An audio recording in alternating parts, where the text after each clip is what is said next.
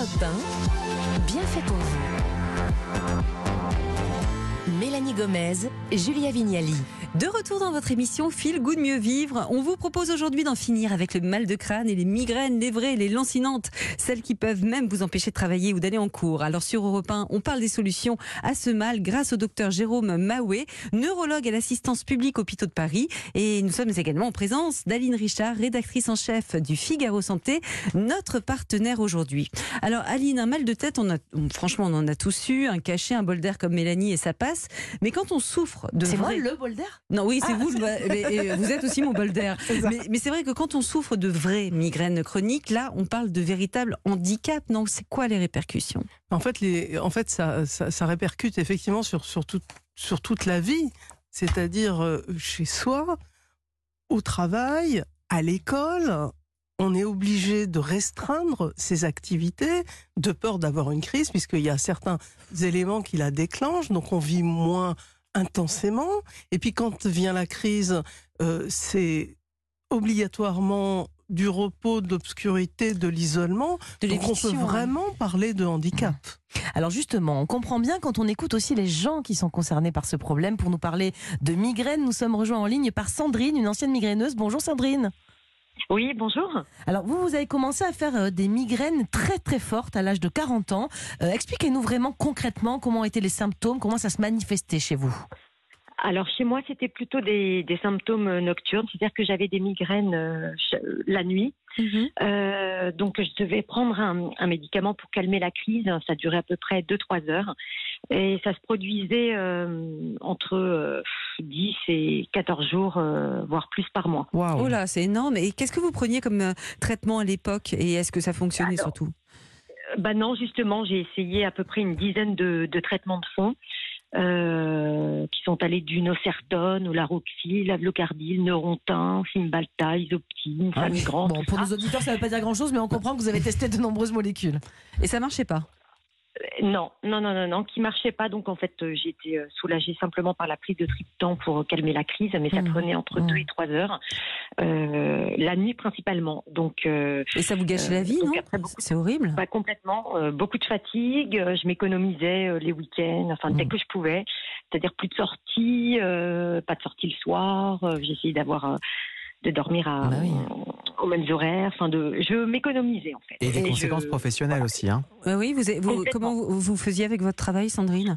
Eh ben, écoutez, j'ai tenu euh, au mieux jusqu'au moment où euh, bah, j'ai dû arrêter euh, parce que ça devenait complètement incompatible. Et alors, qu'est-ce qui vous a sauvé justement? Vous avez eu des, des injections, on va détailler nous les choses après, mais ça a changé Oui. votre vie? Ah bah complètement. J'ai récupéré ma vie. J'ai récupéré une vie euh, euh, normale, euh, de travail, de sortie, de, de tout. Une vie normale. hein, Grâce grâce aux- aux injections. mensuelles. Tout à fait. Oh bah Et ça a été une révolution. À la première prise, euh, les, les effets sont arrivés très très vite, très rapidement. Mais quelle bonne nouvelle, merci. Merci hein. Sandrine. Euh, Docteur Maoué, euh, les injections dont elle parle, on va peut-être détailler les choses Mm. après, mais ce sont des, elle parle des traitements assez no- novateurs, là, justement, qui sont disponibles en hospitalier, pour le coup, c'est ça? Non, non, c'est des traitements de fond qui existent, donc qui ont pour but d'espacer les crises, faire qu'elles viennent moins souvent, mais ils sont disponibles non en officine, mais Mhm. malheureusement pas remboursés, on y reviendra. On y reviendra. J'avais juste une, un, un message aussi à passer à nos auditeurs ou auditrices qui sont concernés par les migraines. Je crois que vous, vous insistez sur le fait qu'il est euh, pas inintéressant d'adhérer à une association. Oui, c'est vrai que bah, il y a l'association de la voix des migraineux qui permet de- d'exprimer, enfin de, de partager un petit peu euh, la souffrance, euh, le, le vécu de la migraine. Même s'il faut se souvenir qu'il y a des formes extrêmement variables et que Mm. parfois sur ces sites, on a tendance à voir des gens qui ont des formes extrêmement invalidantes et que heureusement c'est pas le cas pour tout le monde et surtout c'est pas le cas au fil du temps, ça peut s'améliorer. D'ailleurs, docteur, euh, vous le dites, hein, on devrait parler des maux de tête. hein, il y en a de différents, avec des symptômes variés, mais je crois quand même qu'il y a des maux de crâne qu'il faut distinguer qui sont de véritables drapeaux rouges. Oui, c'est vrai que euh, bah, parmi les 200 types de maux de tête, il y en a qui peuvent être annonciateurs d'autres symptômes plus graves. Euh, et donc, quand c'est une, une douleur qui est inhabituelle, surtout si elle est extrêmement intense brutalement, bah, il faut en parler avec son médecin traitant. On imagine bien qu'une douleur qui dure depuis 10 ans, c'est pas du tout la même chose que quelqu'un qui vient d'apparaître, quelque chose qui vient d'apparaître. Et si je prends un exemple, oui. vous avez mal à la tête, perte de goût et d'odorat, bah, c'est peut-être le Covid. Euh, c'est pas la migraine, bien sûr. Mais l'AVC, la, la méningite, c'est à ça que vous pensez quand vous dites drapeau rouge, Voilà, quelque chose de donc très par brutal exemple, et euh, très... une douleur tout à fait inhabituelle, très intense avec de la fièvre et pas d'autres symptômes, ça peut en effet parfois être une grippe, mais ça peut être aussi parfois une méningite. Consultez votre médecin pour ça. Je reviens sur la migraine. À partir de combien de migraines, je ne sais pas, par, par semaine, par mois, euh, combien, depuis combien de temps on a ça, on considère vraiment qu'on est un migraineux et qu'il faut consulter?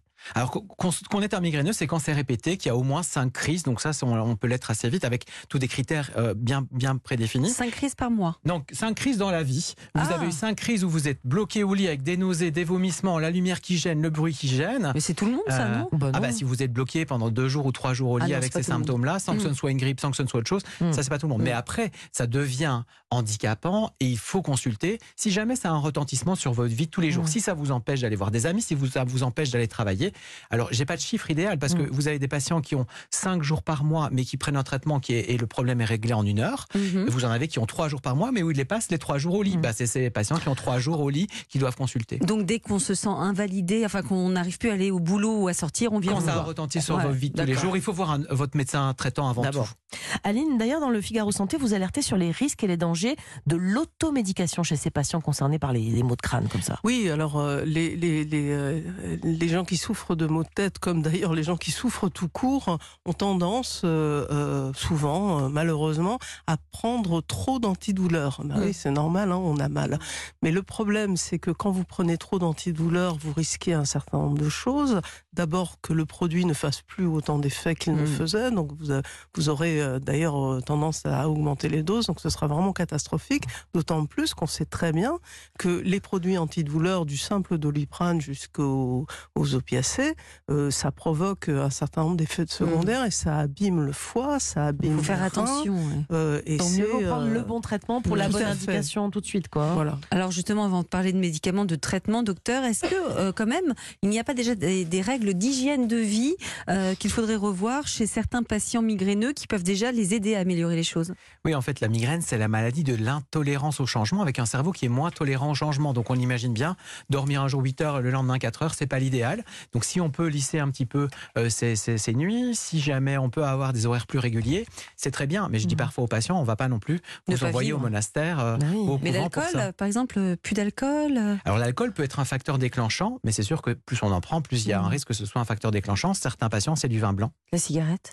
Alors la cigarette, c'est pas bon. Je vous dirais pas que c'est bon, mais je peux pas vous dire que ce soit un facteur favorisant énorme de la migraine et que si vous arrêtez le tabac, la migraine va s'arrêter malheureusement. Aline, j'ai déjà entendu des, des, copines migraineuses qui me disaient qu'en fonction de la météo, si le temps était orageux, par exemple, elles avaient plus ou moins de crise. Je crois que vous en dites quelque chose dans le Figaro Santé. Oui, on a, la fait, science? on a fait un, on a fait un petit, un, petit écho, euh, mais pas plus, hein, parce qu'il y a effectivement des études euh, scientifiques euh, sorties dans des journaux à peu près convenables qui ont dit ça, mais il y en a d'autres qui ont dit exactement le contraire. Donc, donc restons prudents et mmh. regardons le ciel. D'accord. D'ailleurs, dans le Figaro, dans le Figaro Santé, Aline, vous parlez de céphalée sexuelle. Ah, ça m'étonne pas que vous alliez sur ça. Bah oui, c'est quoi ça? C'est quand on se sert de, du Alors, mal de tête pour dire je veux pas faire non, non, non, non, pas, du tout. Ah non, c'est absolument pas ça. Non, il y a, il y a, il y a hein. semble-t-il, dans la littérature scientifique, euh, des, des, des, cas, des descriptions de personnes euh, qui font l'amour et au moment de l'orgasme, qui ont un, un, mal de tête absolument épouvantable. Ce sont des hommes, hein, je crois, en particulier. Alors, non, a... non, non, non, ah, non, non, non, non, donc, donc ça arrive, les personnes peuvent se retrouver aux urgences et c'est la panique parce que oh, euh, ça peut être aussi un AVC ou je sais pas trop quoi. Et on sait pas trop, on sait pas trop, mais ça arrive. Il y a, il y a des cas et ça peut disparaître aussi euh, euh, très simplement du jour au lendemain. Ça, docteur, Alors nous, on est centre de référence pour ça, on ah connaît ça très bien. Donc euh, en effet, dans certains cas, ça peut être des spasmes au niveau des artères. Ah, les et donc ça justifie de consulter en urgence si on a ces céphalées sexuelles récentes. Oui.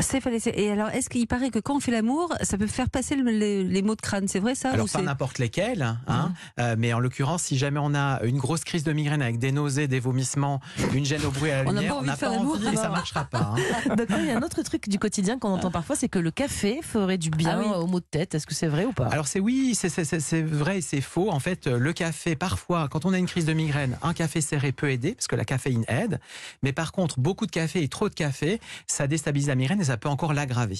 Docteur, est-ce que la migraine, ce serait pas tout de même, attention, je mets des pincettes, une maladie psychologique J'ai l'impression que certains deviennent carrément parano, font des fixettes. Un peu agressif, même. Ouais. Hein mm. ouais. Est-ce bah, que alors, bah non, c'est pas une, la cause n'est pas psychologique. Hein, et je peux vous dire, si vous avez mal à la tête 10-15 jours sur le mois, Ça par contre, ça peut retentir sur votre morale. Mais quand bien, on avait des souris, quand j'étais à Boston avec des souris, il y avait des souris qu'on stressait et d'autres qu'on ne stressait pas.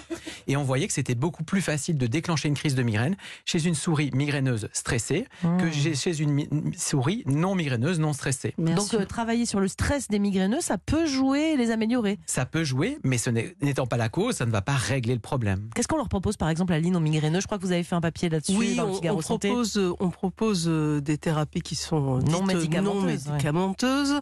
Et, euh, et qui tournent autour de la relaxation. Alors ça peut être de la méditation, de la sophrologie, euh, voire de l'hypnose. Mhm. Tout- toutes ces thérapies qui peuvent permettre de mettre un peu à distance son angoisse et son stress et qui, comme vient de le dire le, le- le docteur, effectivement, vont pas soigner la cause, mais ça va, ça va permettre de mieux vivre, de mieux vivre sa pathologie, puisque sur une pathologie comme, euh, comme la migraine ou comme d'autres euh, euh, céphalées, c'est quand même du long terme. Bien donc, euh, donc il s'agit aussi, euh, sans aller dans un monastère, mais de gérer sa maladie, de D'améliorer la savoir qualité de vie. Exactement, de Mm. savoir ce qui la déclenche et donc d'éviter ce qui la déclenche. Quelqu'un tout à l'heure me disait ah ben moi c'est le chocolat. Bon bah Ah oui. voilà, c'est des choses c'est des choses assez simples, mais ça doit se gérer. Eh bien, merci à vous deux. Vous ne bougez pas. On va continuer cet entretien sur les solutions pour soulager les migraines et autres céphalées. Et justement, on va passer aux médicaments, d'autant qu'il y en a apparemment de nouveaux qui suscitent pas mal d'espoir pour les malades. On y revient dans quelques minutes sur Europe 1.